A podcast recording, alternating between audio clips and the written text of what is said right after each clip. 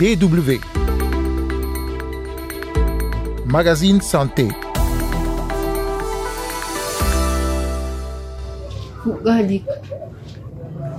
Je viens de Kaslika. Nous avons fui à Foubé. Ils nous ont accueillis là-bas. Nous étions à l'abri et en sécurité. Mais là-bas aussi, nous avons été attaqués. Nous étions obligés de fuir. Aminata, 51 ans, mariée et mère de huit enfants, est déplacée interne au Burkina Faso. Comme elle, ils sont nombreux à avoir été contraints de quitter leur foyer. Comment continuer à vivre après avoir été victime ou témoin d'attaques de groupes armés, vivre dans un contexte fragile caractérisé par un conflit en cours avec une dégradation dramatique de la sécurité et des déplacements de population de plus en plus importants. Vivre quand on est confronté à des difficultés pour trouver de la nourriture, de l'eau, un abri et des soins médicaux. Depuis plusieurs années maintenant, la région du Sahel central, qui comprend principalement le Mali, le Niger et le Burkina Faso, est le théâtre de conflits entre des groupes armés et des forces gouvernementales et internationales. Dans ce magazine, nous allons nous intéresser au Burkina Faso où les attaques et autres agressions et violences ont augmenté depuis 2021 avec des conséquences sanitaires catastrophiques pour les populations. On en parle avec le docteur Lassina Koulibaly de Médecins sans frontières. Il était récemment sur le terrain sur le site de déplacés de Kaya, situé à 100 km au nord-est de la capitale burkinabé Ouagadougou. Carole Assignon micro, vous écoutez le magazine Santé. Bonjour à toutes et à tous.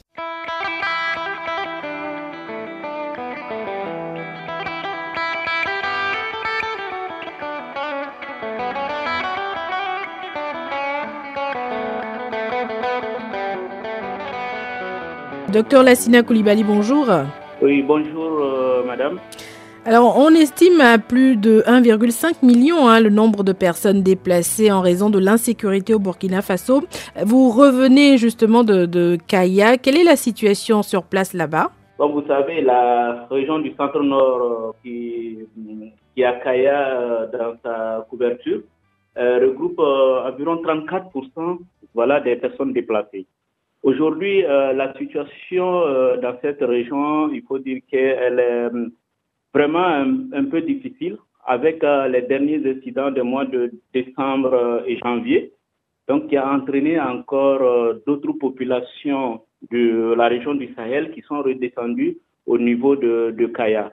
Donc, on se retrouve aujourd'hui avec, dans la ville même de Kaya, voilà, des déplacés qu'on retrouve un peu partout, qui sont dans des situations un peu difficiles quand même en termes de, de logement voilà, et, de nourriture. Oui, justement, la, la situation est difficile hein, pour ces déplacés. La plupart euh, fuient leur domicile pratiquement les mains vides. Dans quel état d'esprit ils arrivent, on va dire, dans les zones sécurisées? Oui, il faut dire qu'ils euh, arrivent euh, dans un, comme on peut, on peut bien l'imaginer, hein, c'est des personnes un peu traumatisées par tout ce qu'ils ont vécu dans ces zones. Et il a fallu euh, quelques jours voilà, de déplacement à ces personnes-là, que ce soit avec des camions, euh, des motos, encore parfois même euh, des, personnes qui arrivent à pied.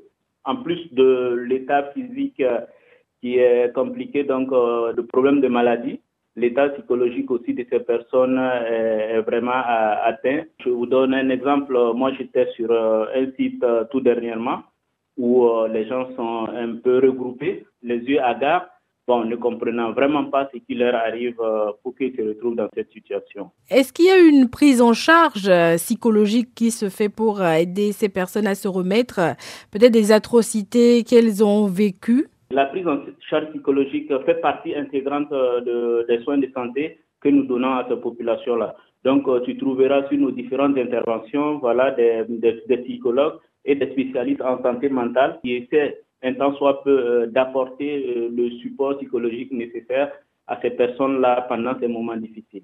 Et elles arrivent à remonter la pente avec cet appui? C'est vrai que euh, voilà, en phase aiguë, c'est un peu compliqué, mais quand même pour les activités que nous menons, on arrive quand même à, à récupérer les émotions existent que ces personnes présentes, euh, ils arrivent à s'en sortir pour le moment.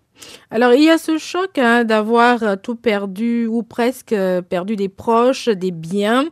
Mais sur les sites d'accueil des déplacés, ces derniers sont aussi confrontés à d'autres problèmes. Hein. Vous en parliez tout à l'heure, l'accès par exemple à la nourriture ou encore à l'eau qui reste difficile. Sur ce point, comment cela se présente concrètement? Environ 95% des personnes qui arrivent ont ces besoins alimentaires-là. En termes d'abri, il n'y a que la moitié des personnes qui sont habitées. Et je vous donne encore un exemple. On revient de Kaya. Il y a euh, un site où vraiment euh, les gens arrivent, ils dorment à l'air libre, ils n'ont pas de couverture, ils n'ont pas de natte euh, avec ce temps où l'armatan sévit, ce qui fait qu'on rencontre beaucoup de pathologies respiratoires aujourd'hui dans nos centres où nous faisons la prise en charge. On a les infections respiratoires, le paludisme et les maladies hydriques liées aux problèmes d'eau que ces personnes peuvent rencontrer. Et est-ce que ces personnes arrivent quand même à avoir accès à des soins médicaux, puisque c'est également un défi, hein, notamment dans les camps de déplacés? Nous avons des structures de prise en charge euh, au niveau de tous les sites, en tout cas identifiés, où ces personnes déplacées résident aujourd'hui.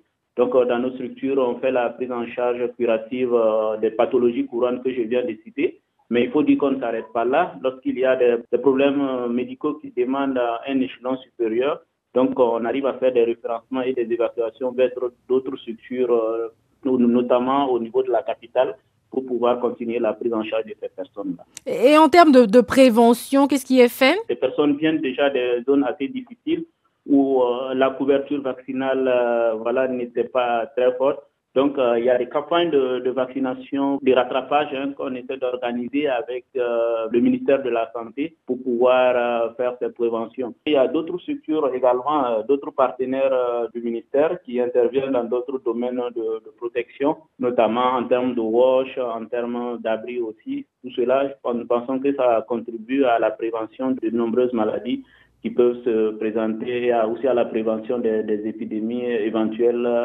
qui, dans ces conditions, voilà, peuvent rapidement survenir. Alors, on a parlé, docteur, hein, des, populations civiles, mais ce ne sont pas que les civils hein, qui sont victimes de l'insécurité.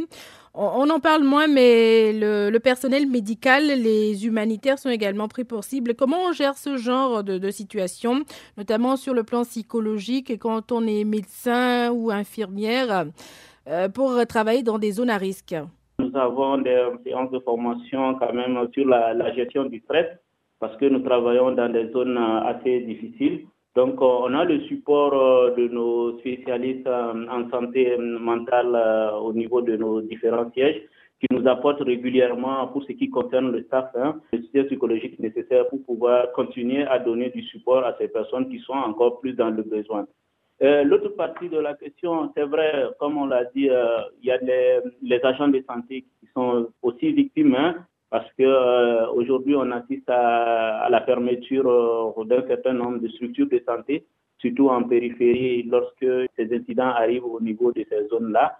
Également, dans notre démarche, si ces personnes sont identifiées, on essaie de leur apporter le soutien psychologique nécessaire à travers euh, nos interventions euh, en, santé mentale. Euh, docteur Lassina Koulibaly, merci beaucoup d'avoir pris le temps de nous répondre. je vous remercie. DW.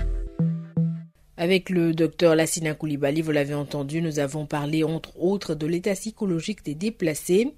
Il faut savoir qu'en fonction de ce qu'ils ont vécu, certains de ces déplacés peuvent manifester des signes de détresse psychologique liés au traumatisme qui se traduisent par différents troubles d'ordre somatique comme par exemple des céphalées, de l'insomnie, des douleurs physiques, la perte d'appétit ou des troubles émotionnels comme la tristesse, la peur, l'anxiété, la dépression ou encore des troubles comportementaux et cognitifs comme des difficultés à se concentrer, la perte de mémoire, l'agressivité, l'évitement. La prise en charge psychologique reste donc un aspect important du soutien à apporter aux déplacés. On va donner à présent à nouveau la parole à Aminata que vous avez entendu au tout début de ce magazine. La localité où elle vivait a été attaquée par des hommes armés. Elle a dû fuir avec sa fille de 16 ans qui était blessée et sans son mari qui est resté sur place malgré le danger.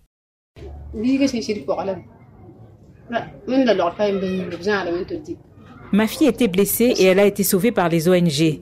Nous étions heureux. On mangeait, on buvait. Nous faisions tout ce que nous voulions. Nous avons cultivé du sésame et nous mangions à notre faim. Nous étions heureux. Et un soir, ils sont venus nous attaquer avec des tirs. Ils sont rentrés dans la ville. Ils y ont mis le feu.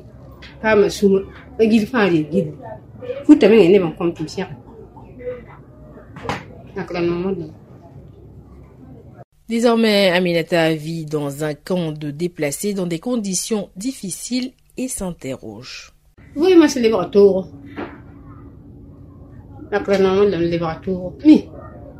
Aujourd'hui, nous nous demandons, ça va finir? Ça ne va pas finir? Nous ne savons pas quand cela va s'arrêter. Ici, nous recevons à manger dans la journée, mais pas la nuit. Moi-même, je n'ai pas de vêtements, je n'ai pas de chaussures. Avant, j'étais heureuse, mais aujourd'hui, nous nous débrouillons.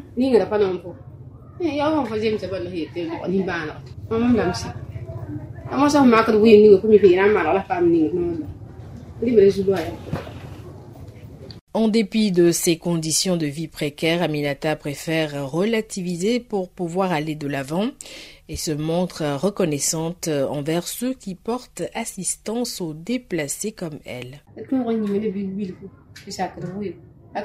Aujourd'hui, nous avons pu surmonter nos problèmes. Avant, je me levais la nuit et je réfléchissais. Je pensais à mes problèmes. Aujourd'hui, ça va. Nous sommes entourés, nous sommes soulagés. Ici, nous sommes entre nous. Nous avons compris que nous ne sommes pas les seuls à vivre cette situation et que nous avons tous des préoccupations. Nous avons compris que ce problème touche beaucoup de personnes. Nous savons que les médecins sont là pour nous porter secours. Ce sont les ONG médicales qui nous ont soutenus, qui nous ont soignés.